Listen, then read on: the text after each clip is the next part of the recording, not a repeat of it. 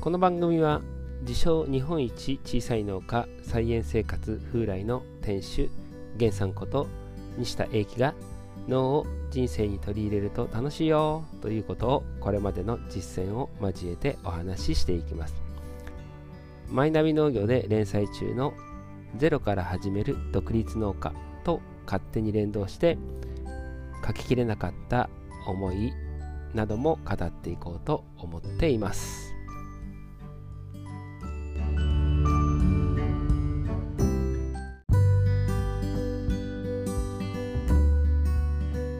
はい、毎度さん。ポッドキャストゼロから始める独立農家、命の時代に向けて。えー、ではですね、1テーマの4回目はゲストを迎えてのスペシャルトークとなってます。今回のテーマは、ゼロから農家と後継ぎ農家。となると、ゲストはこの人しかいないでしょう。よろしくお願いします。どうも、毎度さん。拝借しました。まずはじゃあ、あの簡単な自己紹介を。はい、えっと、石川県能美市の竹本農場の竹本と言います。えー、青い T シャツ24時を配信してます。通称青 T って呼んでます。お願いします。いや今回ね、あのー、奥さんにあの夜は取材だからって言って、誰？っつって、えっ、ー、と、竹本君って言ったら、あじゃあ外行くの？っっていうぐらい、考えてみたら、ね、車で10分ぐらいの距離なので、車で10分ぐらいですね。リアルなんだけど、うん、まあ、オンラインだから、あの楽っちゃ楽なんだけど、うん、あともう一つはね、普段あの、正吾と言ったり、竹本君と言ったりしてるんだけど、はいはいはい、あのこのなんちゃう、ツイッターとポッドキャストのあの農家の時空の歪みっていうのが、うん、あのいや竹本さん知ってるんですか？とか言われて。あのいや近くに住んでる。一応後輩なんだけどっていうのがあるので、うん、今回はあの竹本組んで通そうかなっていうふうに思って、はい、まあそれも含めてあの今回のテーマが、まあ、ゼロから農家と後継ぎ農家ということで、うん。うん、もうまさに、えー、石川県でもう本当にその冗談でも本気でも、えー竹本君の方はプリンスと言われてて、うん、それがしっくりくるようになったなっていうのとあとやっぱりこの距離感と規模が違うっていう、うん、ゼロからと後継ぎ農家という意味合いで言うとやっぱりいろいろこうツイッターでも、えー、何かこうギクシャクしたりとかも、ところがあったりするけども石川県ってそういう意味じゃ本当にその宇宙人農家と呼ばれる、もうすごい人もいれば、うちみたいのがいて、意外と例えば白衣の方ではね、はいはいはい、自然農の新規就農者だったり、えー、白衣、えーと、白山市の方で新規就農者の無農薬でやったり加賀でやったりとかっていううん。なんか結構面白い人もいるのに天皇杯をもらってる農家もたくさんいるっていう、はい、この辺りからちょっとこう実はあの、はいはい、ダイバーシティはねな、なんでだと思う？そそこら辺掘り下げることですごくいいことだと思う。そうですね。やっぱりこう産地に守られてないっていうところが特徴かなと思ってて、石川県にこう大産地っていうものがないんで、うんうん、えっとこうあのー、大規模農家ってジャンル分けされてる人らも例えばあ産地の部会とかそういうもので守られてるっていう人はほとんどいなくて、だからこそこう個々に個々に輝くというか、個々が強くならなきゃいけないみたいなそういうところになるので、うん、なんか個が強くあらねばならぬっていう点で言ったらあ規模の大きさ関係なくみんながつながれる部分じゃないかなとは思いますよね。うんね、まあ、アグリファンド石川、あ通称借金友の会。まあこれもちょっと説明本当はしたいんだけど、石川県ってそういう意味じゃ、あの竹本君のおじいさんが立ち上げた会、うん、そうです、そうです。はい、あの補助金に頼らず、その借金せっていうので、まあ、通称借金友の会なんで、そこに来てる人たちのその勉強度合いがすごくて、あの話どんどんどんどん脱線しちゃうんだけども あの前も、えー、年1回はそのプレゼン大会みたいなので行った時に、はいはいはい、あの5年後語るとか言った時にまず真っ先に決算書も持ってこなくて、うん、未来語れるかとか言っておおなんなんちゅうところやって思うぐらい しかも大小、産地で守ってくれないから、お米農家がもちろん中心なんだけど、うん、なんかもう横と縦を超えてるっていうのと、うん、よくあの、経営コンサルタントの、えー、東田さんがあの金沢大地さんの、はい。えー、200ヘクタールのとこ行ってから 30R のうちに来させるとかっていうあるので、まあ、そのあたりの視察の話もぼちぼちとこういきたいというふうに思います。いや、なんか、えー、最近本当週1はオンラインでそのどっかのポッドキャストに出たり、はいはい、特に、えー、青 T 竹本君と言ったら、もうまさにあちこち出てるけど、うん、えー、それも今回のねテーマになってるのは実は近くて、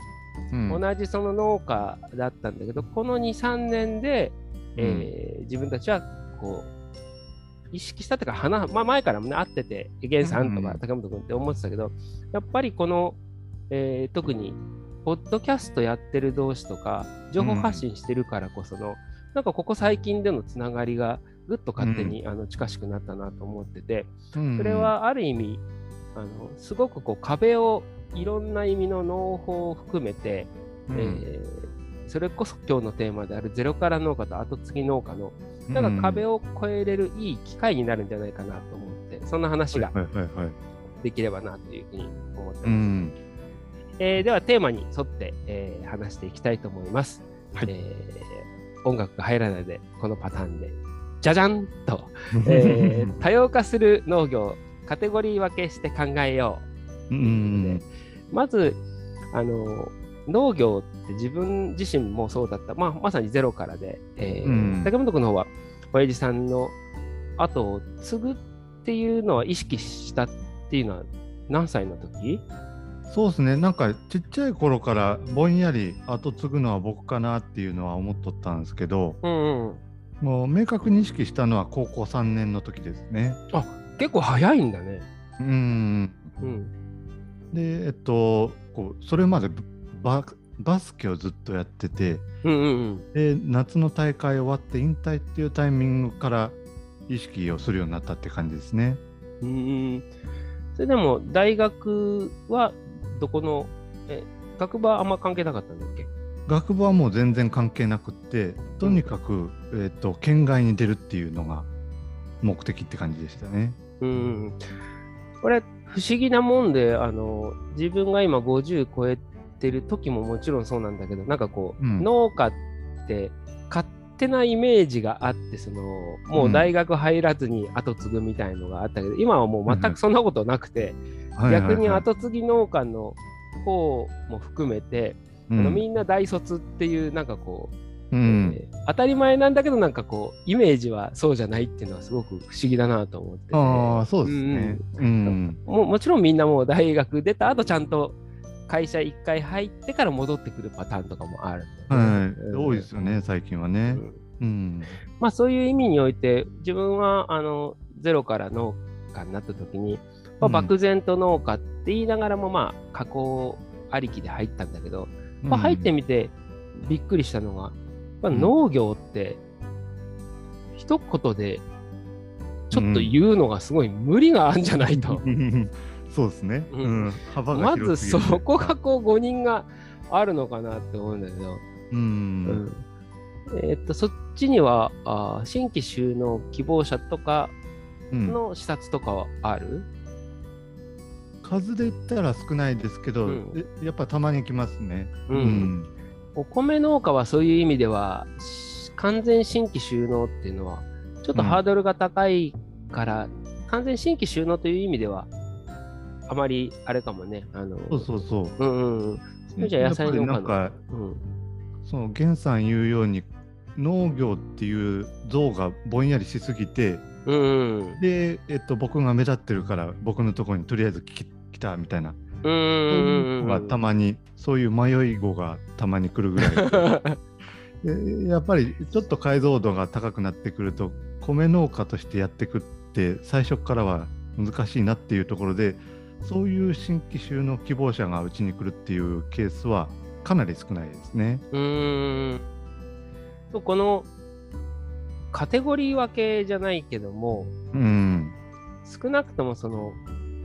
工業したいで加工業入るとかさ、飲食やりたいっていうんじゃなくてちゃんとイタリ少なくともラーメン屋やりたいとか、イタリアンレストランやりたいとか、うん、そこがこうあんまりにもこうぼんやりと農業っていうこれなんでそのぼんやりになってるのはね、うん、そうっすよね。それって何なんですかね。ややっぱりあのテレビとかの影響があるかなっていうところはあって、うんうん、でテレビで見る農業像って言ったらあ鉄腕ダッシュか人生の楽園ぐらいのイメージは僕は思ってて、それで言ったら鉄腕ダッシュで言ったらお米も作ってるし、えー、野菜なんかもちょっと作ってるっていうような感じなんで、うんうん、あのあのイメージをまさに持ってくるんじゃないかなっていう感じはありますよね。ああそうか。でもまだあっちになった分だけまだマシになったとも言えるか、うん、なんとなくその、ね、これまでのイメージ20世紀の時はもう農業自体がそんな甘いもんじゃないからもう重労働っていう。はいはいはい。あそこもね最近自分もつい今、うん、ゴールデンウィークであの、はい、つぶやいてしまったっていうのが、うん、えっと前半は田植え後半は茶碗祭りの手伝いで、えー、ゴールデンウィークっていうと休みなかったっていうとこうみんなこう農家のツイートはもう正月あのゴールデンウィークは休みじゃねえツイートがあるけど、うん、ちょっと俯瞰してみるとこれ最近逆効果かなと、うん思ってきてなんとなくこう、えー、農家が農家は忙しくて休みがないイメージを逆に植え付けてるのかなって。なんかこう大変いわゆる貧乏自慢大変自慢忙しい自慢みたいな。うん、なんだかこう忙しくしてる方が、うん、あのこう俺は頑張ってるんだじゃないけども、うん、こうなんなんていうかねその本当にまさにこうバックパッカー同士の貧乏自慢みたいな感じの、はいはいはいはい、忙しいっていうそれもなんでかなと思っちゃうね。うん、うん、日本人やしか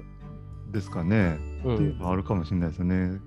でもほら随分時代はこう変わってきて、うん、SDGs も含めてウェルビーイングとか出てきた中で、うん、あ今それ言っちゃうのちょっとまずかったかなっていう思ってて、もちろんゴールデンウィークはまさにその畑の最盛期なんだけど、うん、言い方がちょっとこうあの大変だとか休みないっていうよりもなんか充実してるぞっていうふうにこう変えていく方がイメージ的にはいいのかなっていう。うん。そうですね。ツイッターではもうゴールデンウィーク何それ美味しいのかみたいな そうそうそう。いうのいや言っちゃってたけどなんかあのそのツイートガーッと並べちゃうとこれはなんか、うん、農家バリアみたいな感じにこうふっと冷静に見ると見えちゃうので、そのあたりの解像度っていうのは今見たあのなんていうかな。いい意味でカテゴリー分けする必要があるのかなっていう気がしてて、うん、だから大規模、まさにその規模も、ここの2人は全く言ってしまえば、あの真逆なんだけど、こういうふうに話せてるっていう、でもお米の大規模と、うん。えー、うちみたいにこの小規模、まあ極端なんだけどね、うちはね、あのでもこういうやり方もあるよっていう意味で言うと、ぱりこの100年でやっぱり歴史が一番ね、もしかしたら、えー、一番古い仕事の歴史を持ってる農家なんだけど、この100年でそれこそ化学肥料機械化、うん、で、まあ、最近だと法人化、うん、まさにそのアグリファンド石川で自分が入った頃はもう、えー、法人化マストみたいなところから、はいはいはい、はい、で石川県はすごい早かったなと思うのはやっぱりそのパソコン、うん、その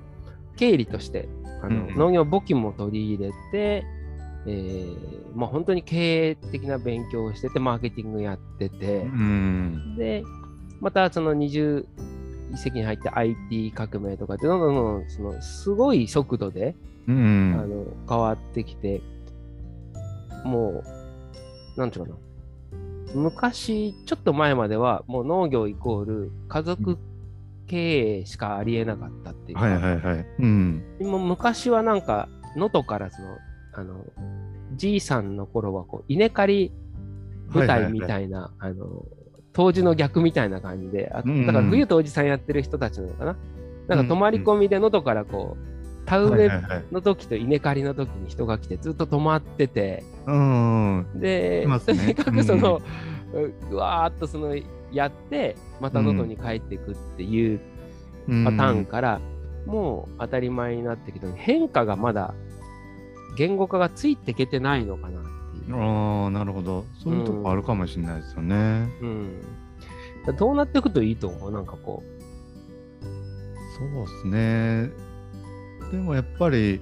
あの、大規模農家、大規模化っていうのはどんどん進んでいくと思うんですよね。農家自体も大規模化になって、え農地も集約化されて大区画化っていうのは進んでいくと思うんですけど、うん、それだけになるっていうのはあんまりいい未来じゃないなっていうのは僕は思ってますね。まさにそこで、うん。うん、もちろん、なんていうかな、あの、うちはどちらかって言ったら、まあ農業と農を分けなければいけないなってもちろんあると思うんだけど、うん、ウェルビーイング的に農をやっていって、昔、その、兼業農家っていうと、うん、まあうちの、えー、親父もそうだったし、まあ、言えば兄貴ぐらいまでは、うん、まあなんか稲刈り田植えを手伝わされて、貴重な休みがなくなって昔だったらその会社は、うん、えー、田植え稲刈りの時は休ませてくれたけど最近はあまり休ませてくれなくなって、うん、えー、有給消化しなくちゃいけない、うん、えー、親と一緒に住まなきゃいけないとかっていうマイナスイメージがあったけど、うん、今はウェルビーイングの視点で見て、ちょっとその脳的暮らしをやってみたいっていうのがないと、なんか畑はともかく、うん、の田んぼに関して言うと用水が上から下までつながってるので、はいはいはい、それをそのなんかなまあそれこそ移動掃除も用水掃除も含めて、うん、まあ、規模の法人農家だけでやっていけるのかなと思うんだけど、そのあたりは地域にもよるのかな、その実感としてどう思う？そうですね。そこの維持がなんかすごく難しくなるなと思ってて今はあのボランティアといえばあれなんですけども集落みんなで絵皿絵をするっていううんうん、っていう文化でなんとか成り立ってるっていうところは、うん、集約化されていけばいくほど例えば用水路を補修しようと思っても今まではこう集落の用水路っていうものがそのうち集落の中でうちだけが経営しているようになってくると、うん、集落の用水路じゃなくて竹本の用水路みたいなことになってくると、うん、その補修はあ誰が持つのかそう、ね、町内会費とか持たんでいいんじゃないんかっていう意見とか。になってくると おなかなか世知辛い世の中になるなって感じですよね。うん、うん。そこら辺の農業と脳は分けなきゃいけないんだけど、うん、両立できるようにしていかないと、うん、あのそれだけで例えば所得とか、うん、あの収益だけで切れないのが正直日本の農業じゃないかなと思うし、切り離せば離すほど、なんかこう分からなくなってくるので、ある意味その収納したいっていう人にとってはカテゴリー分けしなきゃいけないけど、うんうんうん、農業と農のこういいこう融合、うん、うん、自分はよくその、えー、まあ、石川県がそうだからなのかもしれないけど、うんうん、あのうちは極端だけども小さい野菜農家とちょっと小さくできるし、はい、お米農家はやっぱり絶対その、えー、機械は大型化せざるを得ないし、ご飯とおかずみたいな関係で、まあ、収益的に例えば補助金はお米農家とかに使いつつ、周囲にこうご飯とおかずみたいな関係でいて、その代わり、そこに補助金がいってるから、えー、っと、その、例えば竹本農場の田んぼで出る、えー、米ぬかとかもみ殻とか、うんそういうのとか、あとその余った資材とかを共有財産ぐらいなイメージで、うん、使わせてもらってそれがこう対比化されて、うんうんうん、あのえー、小野ラジオのゆうちゃんとかじゃないけども、はい、あそこでやってるもみ殻と、えおからとか資源のものを使ってそれをこう循環していく。うん、で例えばオラが村のじゃないけども、えー、なんかこう贈り物するときに竹本農場のお米をその自分たちの町の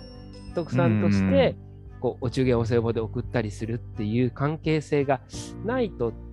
景観が維持できなくなってくるような気がするんだよね。うん。そういうようなその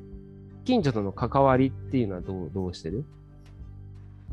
近所との関わりですよね。うんそれでもやっぱり高齢化がどんどん進んでるんで、うん、やっぱり、えーと、離農する離農するんやったら竹本に任すみたいななそういう流れにどんどんなってるっていうところありますよね。うん、うんそうね。だから前、その竹本君が言ってた、今言言うと、ね、農業界だけじゃなくて、いろんな意味で、本当は社長なんだけど、うん、こう歩いてると相変わらずその竹本の息子っていうかあんちゃんみたいな感じになってる。その、えー、それも逆にちょっといいのかなっていう、うん、地に足をつけてるいい部分と、うん。まあ、ただ話戻すと、えー、農業ゼロからもしくは後継ぎでやる場合は、しっかりそのどっちを狙うのかっていうことはそうですね。ようなのかなと思うけど、まあ、なんかこう、お米農家、日本はお米が大規模化できる一つなので、うん、なんかこう、中心にこう、周りに野菜農家がいるっていうイメージが一番こう、すっきりするのかなっていう。で、その様子をお互いこう、融通させてもらうっていう。はいはいはいはい。というふうに思います。じゃあ、えー、次のテーマですね。はい、じゃじゃん、えー携帯の違う農家より近くのパン屋さんを参考に。まあ、これ視察ですね。はいはいはいえー、さっきも言ってましたけど、あの視察は今、あの竹本農場では受け入れっていうのはどんな形でしてるんですか、うん、まあコロナがあるんで、ああ、そうかそうか。視察っていう視察は今全然ない感じではあるんですけど、コロナ以前は？コロナ以前はやっぱり年に、年に10件あるかないかぐらいはやっぱり2つありましたね。えー、あ話はちょっとずれるけどあの結構おてつ旅を積極的に、あの受け入れて、うん、それはどういうこう狙いがあって？狙いはですねやっぱりえっとまあ人手が足りないっていう点ではあるんですけどそれと一緒にえっと農繁期こそ農業の良さっていっぱいあってそこをそこをなんか共有したいっていうか。要はお手伝いでうちに来る子って大半があ農業に興味があるかもしくは農業に興味なくはないぐらいの。うんうんうん、まあそうだよね。そうじゃないとわざわざね、うん、っていうとこなんでうちが狙いたいのは農業に興味なくはないっていう人を割と狙ってて、うんうんうん、でえっと興味なくないし、えー、これを機会にいっぺんやっとこうかみたいな、うんうんうん、そういう子が来てでうちで作業するとおこう稲が育っていく様子とかそんなのを感じ取ってで農業の良さとか農繁期やから辛さも同時に味わえるっていうようなところがあるんで、それをそれをもとにそれでやっぱり農家って大変ですねっていう結論になってしまったらあ狙いではないけどもそれはそれでいい結果かなと思って。で、えー、いいゴールはあそれをきっかけに農業面白い。農業職業として職業の選択肢の選択肢の一つにしようって思ってもらえたら一番いいなとは思ってますね。うん、そうね、やっぱり、あのー、ね、いいとこばっかり見せるっていう、その、うん。まさに農業体験の一番美味しい田植えと稲刈りだけ見せると、なんか逆にこう、ちょろいって思われるのかなと思うし、うそれ知らないまま、あのー、楽勝です。お客さん扱いされてたまま、自分で農業やろうとすると、壁がやっぱり高いので、そういう意味ではおてつたびで一番忙しい時に来るっていうのと、うん、前ね、あの別のとこで話した時のその従業員とかが、うん、あの自分たちが気づかなかったこと、当たり前だと思ってたことが、こう、あ、風気持ちいいですねって言われて、おお、気持ちいいのかとか、そうそうそうそう。あの、誇りを今、こう、時代がだいぶ変わってきて、うん、イメージもかなり変わってきたのかなって思うんでね、前は農業は、あの、儲からないし、きついし、汚いしっていうのが、なんか地に足をつけてていいですねとか、まあ、環境の時代になったのは、うん。大きいのかなと思います。でちょっと話戻すと、えー、っと、うん、私の方はまさにそれこそその今から、えー、加工をしたいなという農家さんがですね、うん、えー、金沢大地行って200ヘクタールの見て、えー、全自動その対比機見ても、うん、もうガーンとショック受けて真っ青になってくるみたいに ちょっとこの、えー、そこに全くさっきのあのカテゴリー分けしましょうっていうのと一緒で、うん、全く違うところを参考にするよりも、うん、もう近くのえー、っとまあうちのような例えば小さい個人商店でやるんだったら、本当にこう売り上げ上げてるパン屋さんに行って、などこだろうとそのこの地域で、うん、あのパン屋さんでずっと続けてられてるのはどうなんでだろうっていうのを探った方が実はいいんじゃないかなと思うんですけど、うん、そういった意味ではあの竹本君の方で今まで逆に視察に行くとか、うん、あの参考にしてたっていうのは今せ、まあ、先進的にもちろんその、えー、親父さんとかね、うん、あのしっかりされてるっていうのはあったと思う。あ一回、外には出てないんだっけ？えっと、大学卒業してそのまんま収納でした、ね、おお、うん、それもすごいよね。うん、うん、そうですね。あもう全然その他のとこに行くあれはなくて。うんと、正確に言うと余裕がなかったっていう感じですね。あえっと、それまでで言ったら、うちの両親とばあちゃんと、お一応社員っていう立ち位置の人はいたんですけど、うん、僕が入社する2年前3年前ぐらいからもうやめるもうやめるみたいなことを言ってて親父がもうちょっともうちょっとだけあと2年とかっていうふうに粘ってたのでで僕僕が入社する前にその人は辞められてっていうようなところやったんでその人がなんかそういう辞める辞めるっていうマインドじゃなかったらあ僕は別のところでなんかあのー、よその釜の飯を食うみたいなそういう経験はできたのかもしれないですね。ああなるほどね。うん、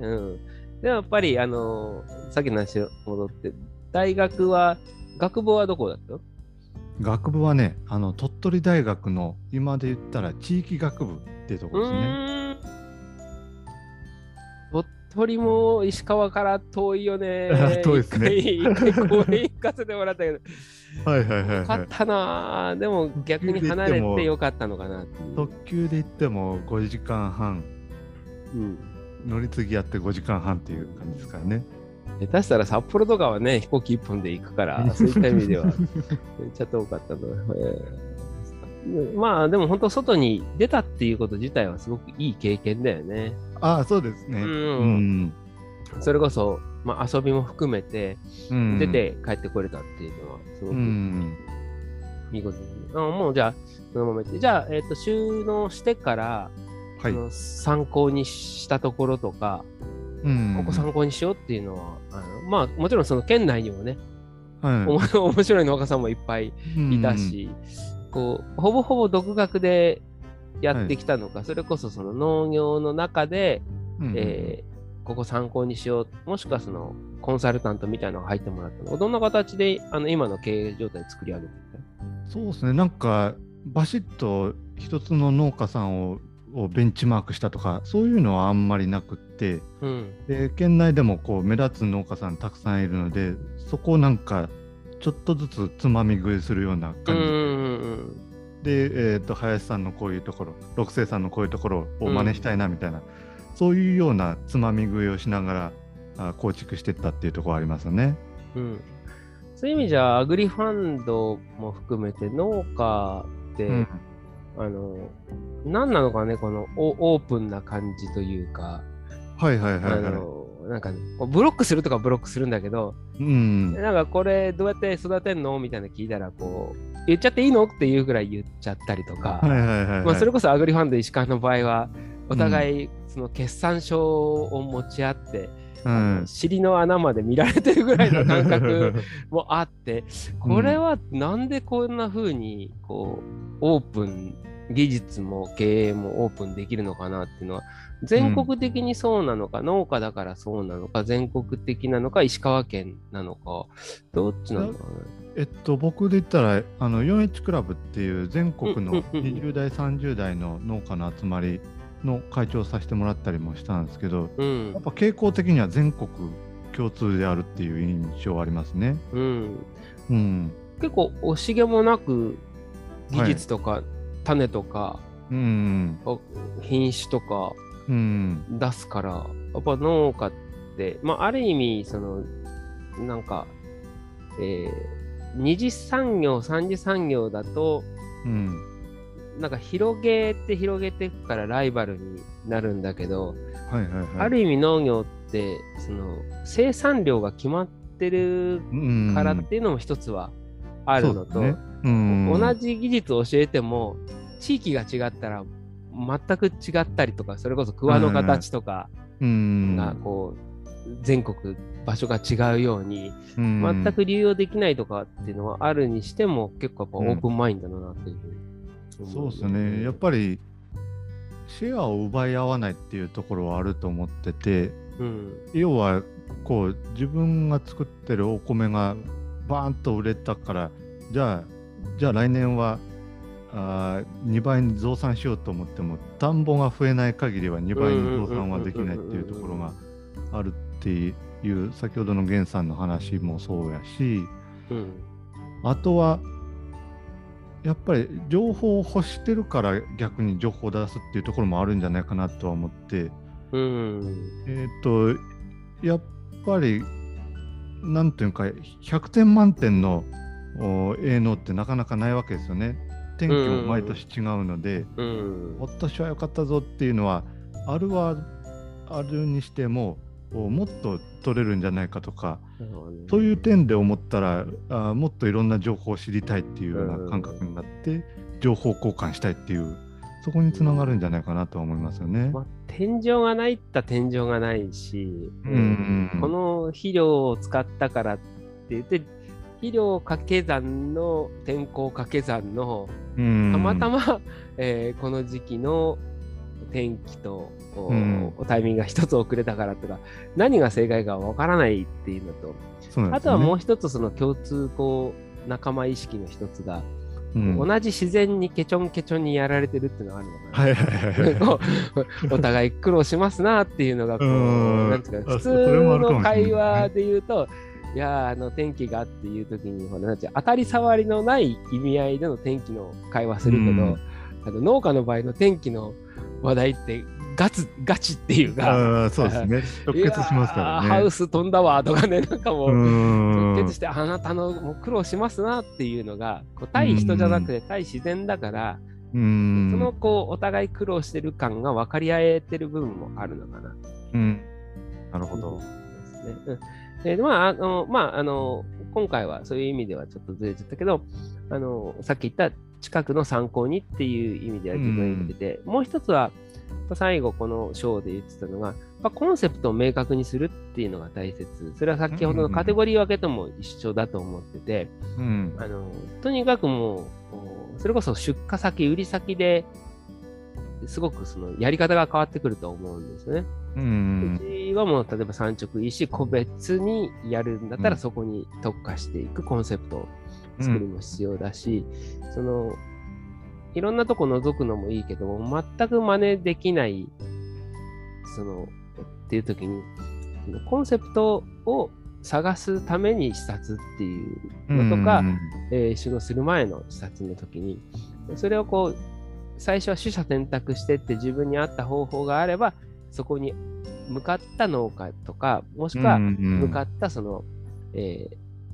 業界、業種は別だけどそこに行くっていう意味で言うと、うちはのコンセプト、うん、まあ、キャッチフレーズがあの日本一小さい農家っていうのを覚えてもらいやすいし、あとコンセプトが家庭向けなので、まあ、毎日食べ続けられる味と価格っていうのをコンセプトにしてて、うん、竹本農場はそういった意味ではあのコンセプトっていうのはこう決まってるっていうか。そうですね。えっと僕に代替わりしてからで言ったらあいろんな変なお米を作ってる農家っ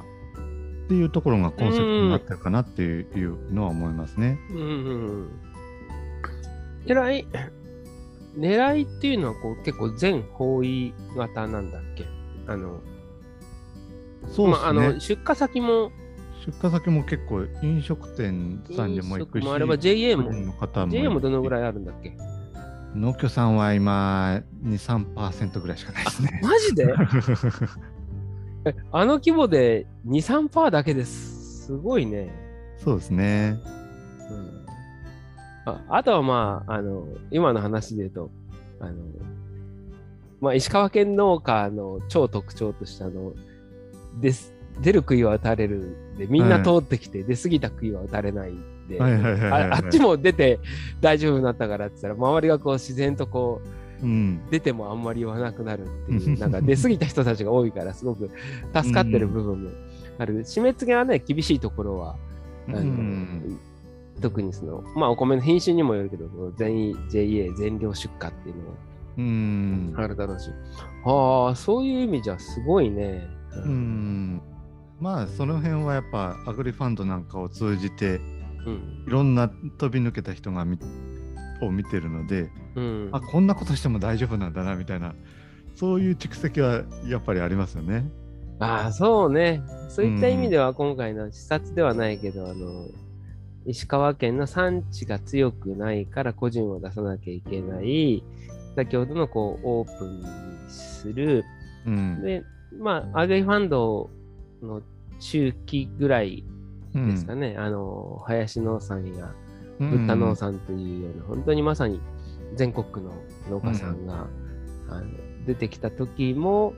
えー、一緒にその勉強していくっていうのは、ある意味その農業自体のそのイメージを変えるぐらいのこう、うん、反骨心もあってそういう人たちがいたから自分たちは何してもなんかこういいんだっていうような あのもう銃弾をバカバカ受けてくれて後がいるから、そういう意味での勉強会とかができるとすごくいいなって思うよね。うんなるほど。じゃあ、えー、時間も時間です。最終章ですね。えー、っと、じゃじゃん。後継ぎは掛け算。ゼロからは足し算。なるほど。いやあの、まあ、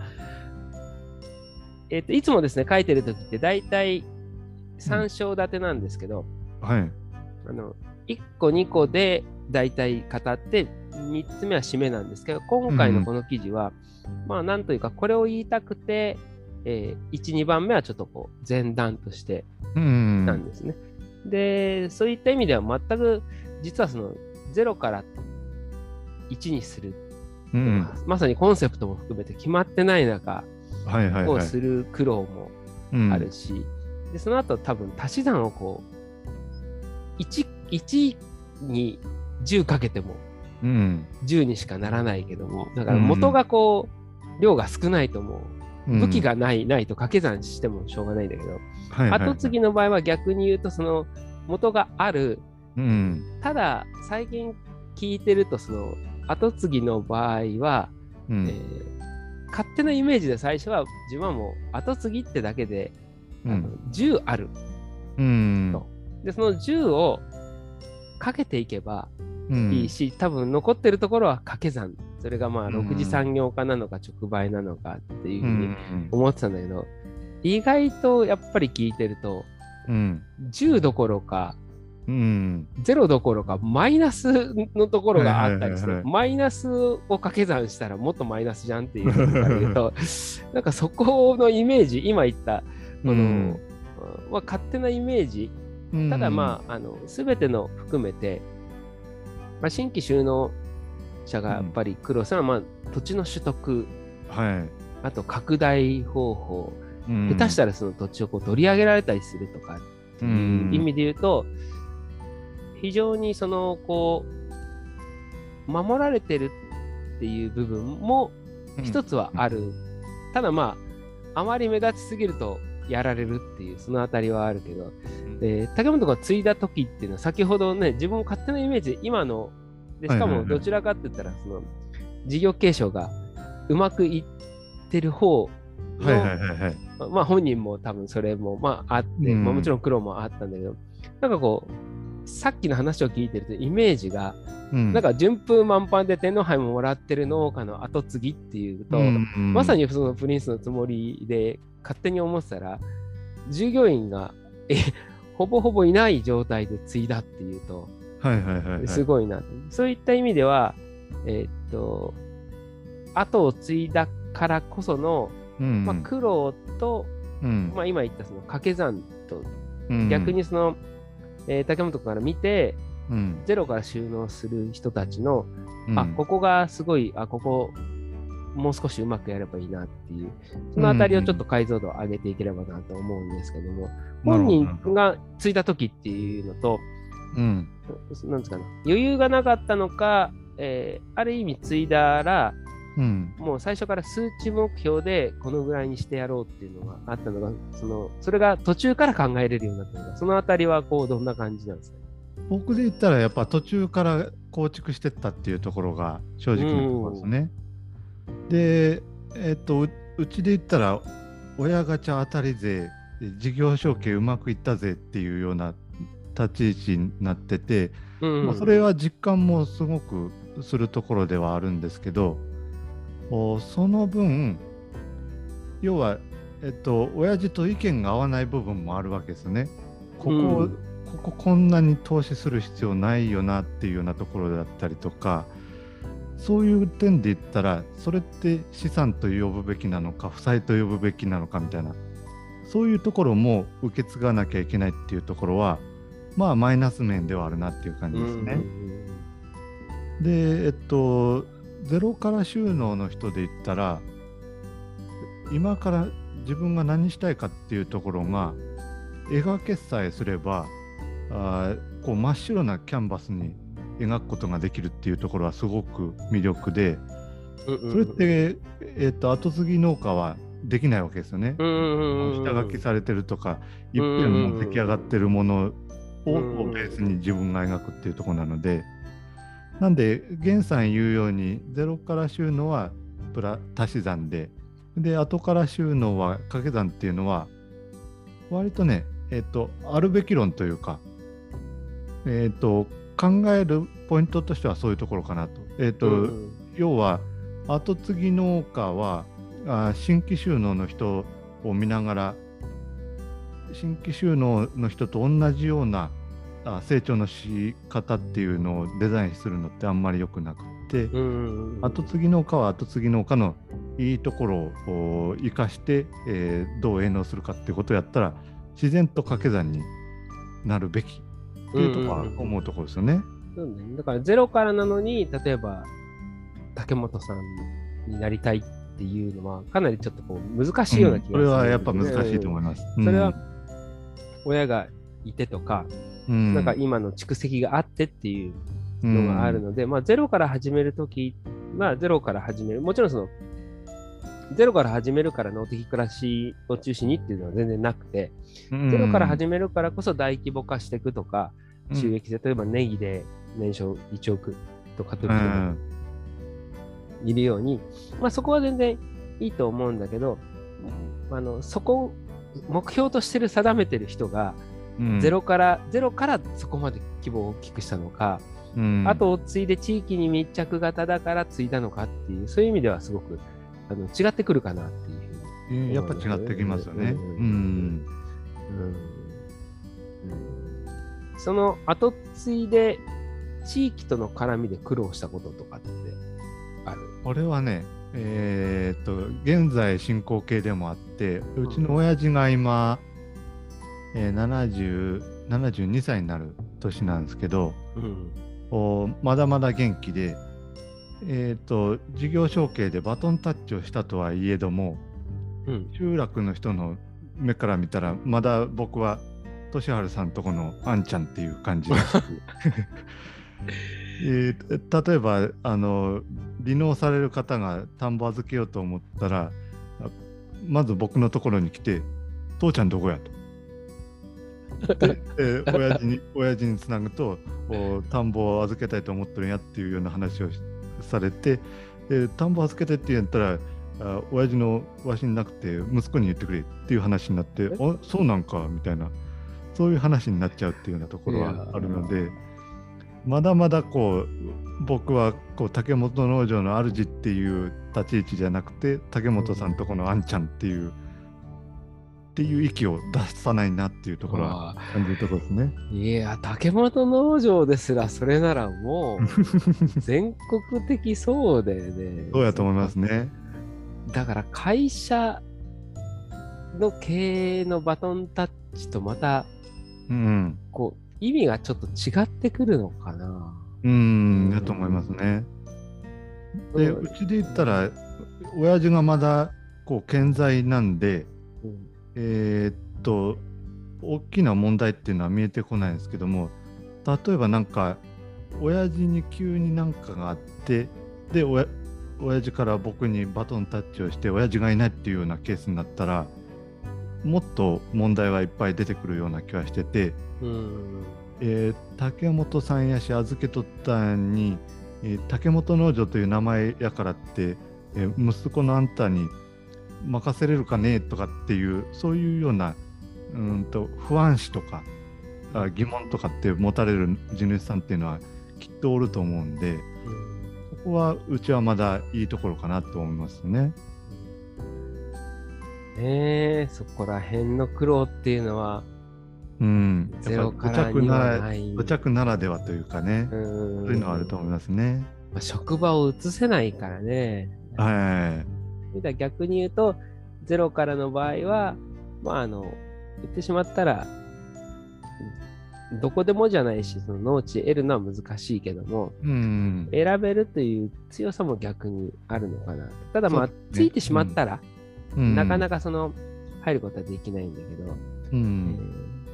えー、ただ、なんていうかな、最近のその、いろんな議論を見てて、うん、ーんとね、こう本当に微妙で難しいんだけど、うん、農法の違いとか、うん、収納の仕方とかって飲食店だと言わないと思うんですよ。はいはいはい、はい、例えばあのなんか他の店ができると飲食店として、はいはい、あいつのところの仕入れてる素材はちょっとちょっとあんまりじゃねえかと。海外産使ってる場合じゃねえだろうとかさ。あと料理法電子レンジ使うなよとかって言わないじゃん。はいはいはい、はい、でも農家って言うじゃん、うん、言いますね。うん、そのなんかねえっ、ー、とね栽培方法料理法が違っても、うん、いいじゃんと思うんですよ。うん、うん、そこはそこの考えがあって、うん、こっちはこっちでやって、一つ、まあ、逆の言い方することもあるんだけど、生き方と一致させると、うん、幸せに一番近い産業と言ってるんだけど、うん、もう一つの、その、なんかね、うん、イメージとしては、仕事の一つとして選べるように、うん、なんでならないんだろうって。うん。選ぶ側も受け入れる側も。はいはいはいはい。うん。だから例えば仕事、飲食やりました。うん。やってみました。失敗しました。うん。撤退します。うん。その人はもちろん借金も抱えるけども、うん、周りもあ大変だったねぐらいじゃない、うん、うん、でその人はその人の人生で飲食はうまくいかなかったけど次行くかってなるんだけど、うん、農業に対して言うと、うん、なんだろうねこの、えー、この農法でこういう就職したいって言ったらその甘いもんじゃないみたいな感じで 言ってくるのが、うん、どこがここまでこう過干渉になってるのかなっていうのが、はいはいはいはいはい、最近ちょっとこう引っかかってる部分で、ああなるほどね、うん、その過干渉部分が、はいはいはい。えー、多分その既存の農家もそうだしゼロから農家も、うん、あの思いはあると思うんでね、うん、議論するときになんかよく議論しましょうっていうのも今日もあったんです議論って自分が間違ってるかもしれないで初めて議論できるじゃん。はいはいはいはい。自分が正しいと思ってたら議論にならなくて意見を言うだけだから、うん、これがなんでかなっていうその一つはその食っていうのが非常にそのデリケートなものっていうかその命のもとだからなのか、補助金を使うなというその新規収納の、例えば、えー、っと脳的暮らしぐらいしたい人に補助金使うなその大切な税金だから、それだったら、えー、ちゃんとこう、えー、食料安保を賄える農家になるんだったらいいよっていう思いなの、うん、でもそれそれもほらやってみないと分かんないじゃないそうそうそう、うん、どのこう絡みで一つの仕事として、まあ、あとはの農地というこう農地と、こう日本人のその関係性っていう。うん、うん、ニュージーランドはね、あの、うん、フォーセールってその、例えばその酪農やってた人が、うん、あのそれこそ楽するために今度はこう肉牛になる。のにステップアップするんです。うん、あの日本の肉牛と違ってその山に放牧して、うん、山の麓に電磁石貼って離して収穫するので、うん、そうすると酪農の仕組み自体を全部その車を売るみたいに売るんですよ。はいはいはい。うん、で息子に対しても実はその売るんですよ。ああなるほど。うん、あのそれがその農農業やってたとしたら息子継ぎたかったら俺から買えと。うん息子割引はしてやると。うん、で買って、えー、その息子が買ったお金、まあローンもあると思うんだけど、買ったお金で、うん、えー、親父さん夫婦は、えー、キャンピングカー買って、一生こう、オーストラリアを回りながら死ぬまでキャンピングカー生活とか、その息子に売ることが自分の退職金みたいな感じっていうのがあるんだけど、日本って、あ、ちょっと話をね、ちょっとずらしちゃったけど、うん、なんでその仕事の一つとしてできないっていうのは、その竹本君から見てどこに思いますかね？そうっすね。やっぱりまだまだ職業としての農業っていう歴史がやっぱ浅いんですよね。うん。うんと生活と分離しきれないっていうところが、うん、っていうところがあるんじゃないですかね。うん。これだけこれだけ歴史がある産業であるにもかかわらず、うん、要は昔はクラスで言ったらみんな農家の息子だったっていう、うん、っていう時代の時代のなんか要因というかそういうやつがまだまだずるずると続いてるっていうような感覚はあると思いますね。うん、うん、いやこれがどっちに転ぶか難しいからなのかもしれないんだけどね。あのじゃあその普通の会社を株式会社がその創業家じゃなくても継ぐみたいになる方が未来があるのか、うん、それやって潰しちゃったら農地が荒廃するからっていうのがあるから、やっぱり後継ぎは親族とかにした方がいいのか、うん、んなんかそこら辺のこうなんとなくいろんなこうマーケティングとか言いながらも根底にはなんかこう情情というかその、はいはいはいはい、あって。じゃあ竹本農場はあるけど竹本君の、うん、えー、息子さんたちは全然別の仕事します。うん、じゃあ竹本農場あのじゃあ名前変えて、えー、竹本という名前はの、ね、それこそ三菱とか三井とかも言ってしまったら、うん、まあちょっと例がちょっと大きすぎるけど名前は残ってても社長は全然またうん、違ってる人が継ぐぐらいにフレキシブルになる方がいいのか、うん、ならない方がいいのか。僕はなんかなってもいいなとは思うんですけどなるのってなんかすっごく難しいような気はしてて、うん、そう感じたのはねあのポッドキャスト番組の古典ラジオの第何話だったか忘れたんですけど、あのー、ちょっと探してみっかな。おお、大体どんな話ね。ちょっと探してみますね。うん。そうですね。だから、まあ、一つは本当に、まずチャレンジングとしては農業、そのチャレンジショップじゃないけども、うんうんうん、その、なんとかな、お前は大規模化できるのかどうかってやってみないとわからない。まず壁が、壁と敷居が高くしといて、うん、やるんだったらもうその地域になえっていう。それってすごい無理があるなと思うんだよね、うん、その店を少しずつ小さく大きくしてって、フランチャイズできるぐらいにできる人できない人って向いてる向かないがあるので、うん、だからチャレンジングはラジオのあれですね、番外編53番の若新さんの話が僕には割とつながって感じ取って、うん、で若新さんっていう人が、えっと、ニートの人ばっかり集めて会社を立ち上げたっていう時があってああ聞いた聞いた聞いた。でえっと権威と権力っていう話をしとったんですけど、うん、お誰が代表になるかっていうことをそのニートの人たちみんな集めてえっと確かみんな取締役になってるんですよね。百何十人やったか、うん、でえー、っと最初は代表を決めないっていう建前でやってたけども会社っていう性質上誰かを代表取締役にしなきゃいけないっていうのででその百何十人の取締役会でどうするっていう話をずっとしとったらあえっと誰が最適っていう話ではないけども結局若新さんが代表取締役になるっていうのがみんな納得感があるっていう。一番最適じゃないけど妥協点というか納得点がそこになるっていうような感覚って割と僕らのこう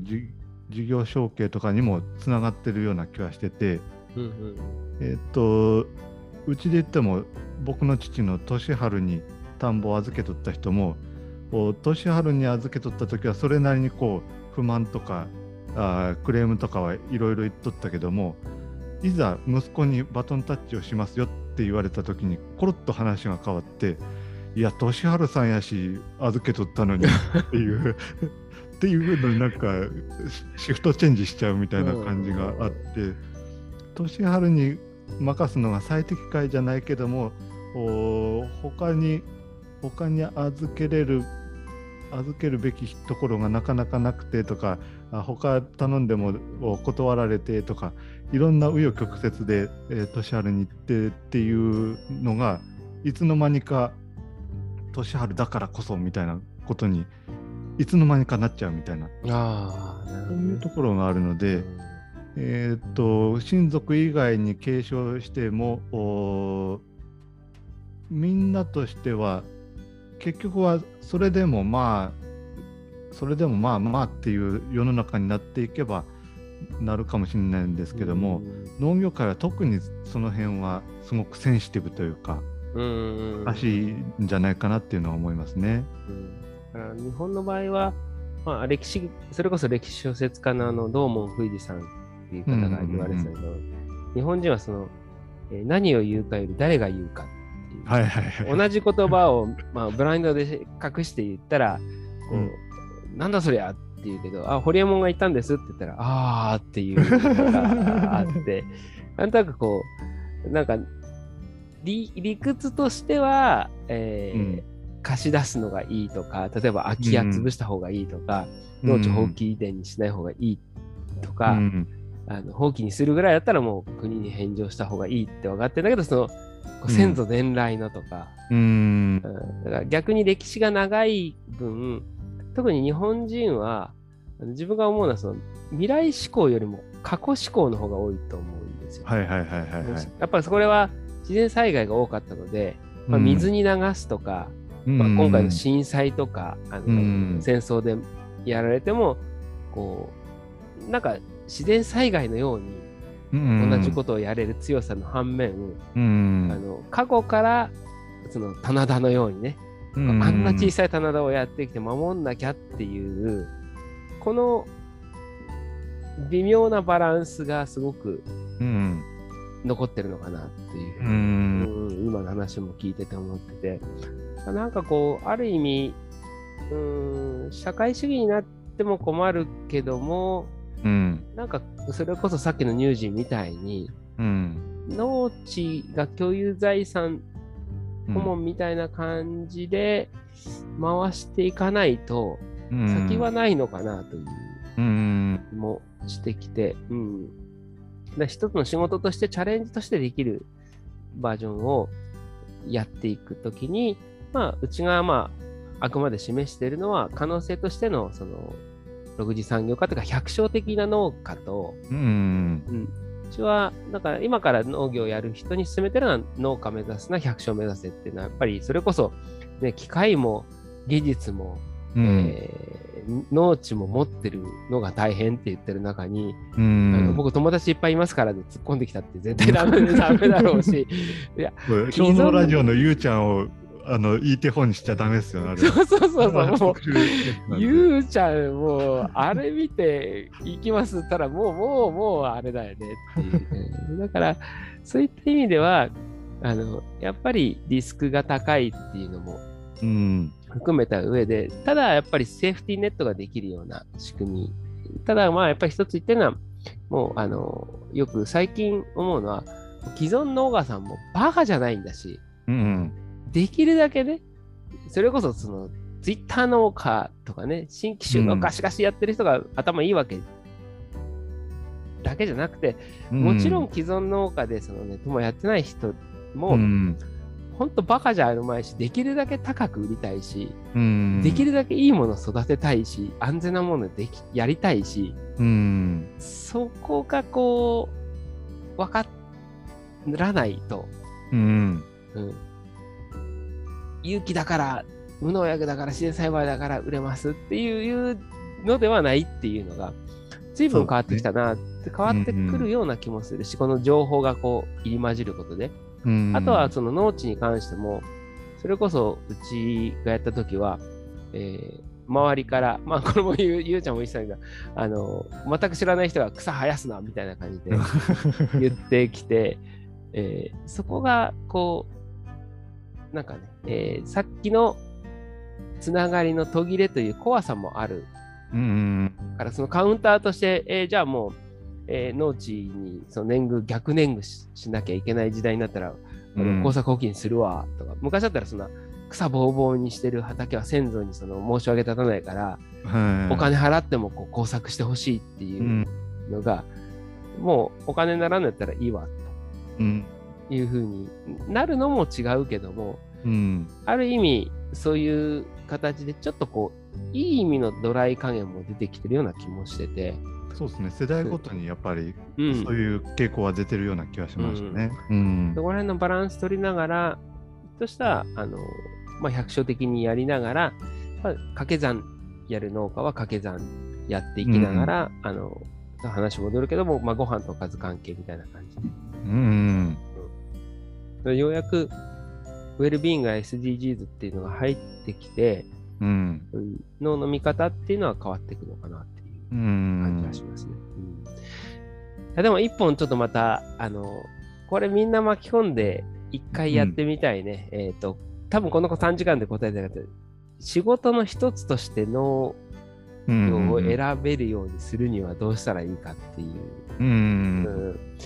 この視点はね、すごくないと広がらないと思うんだよね。そうですよね。うん。うん、いやー、なんか、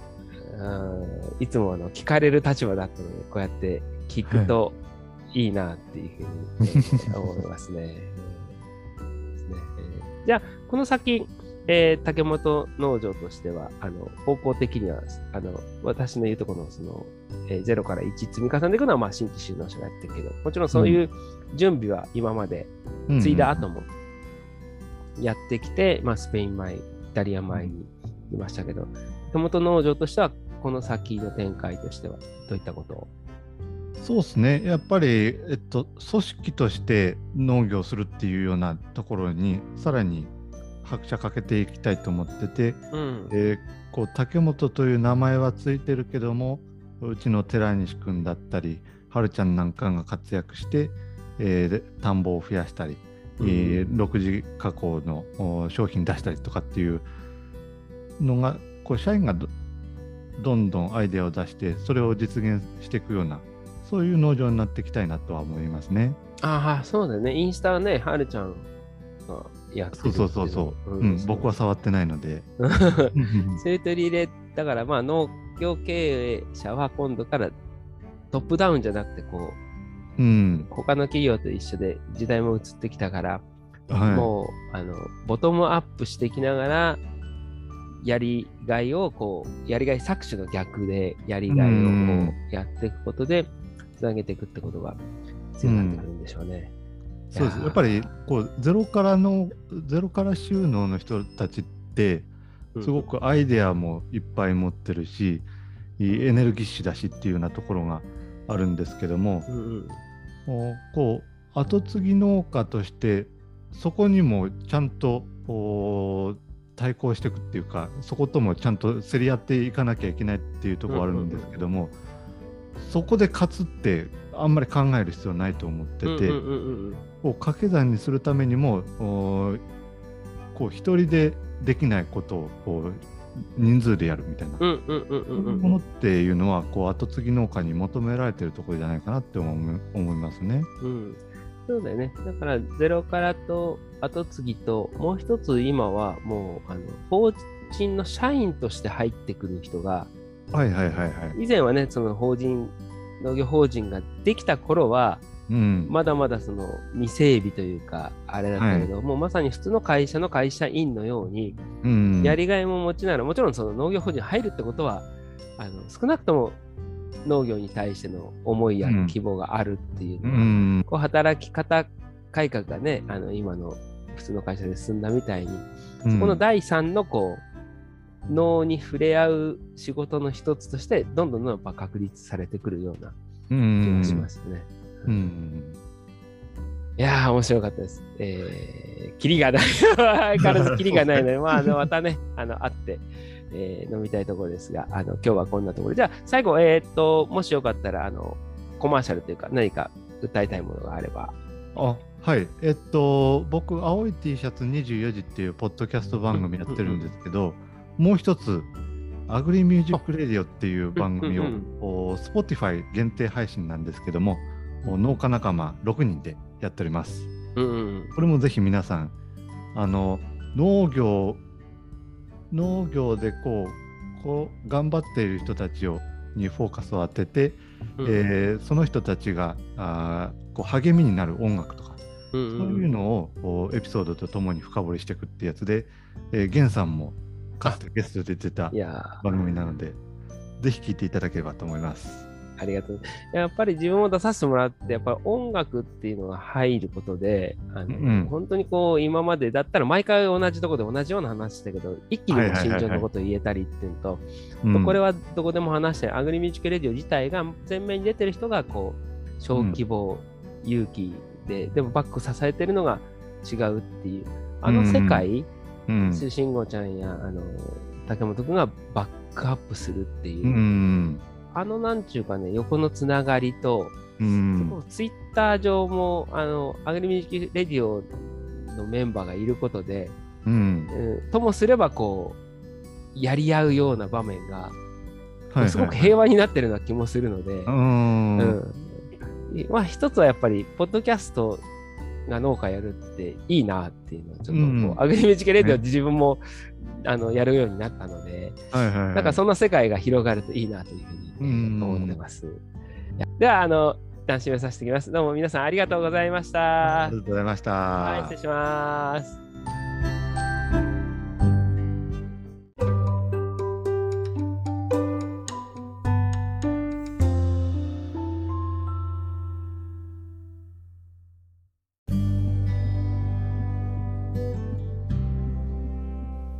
お聞きいただきありがとうございました。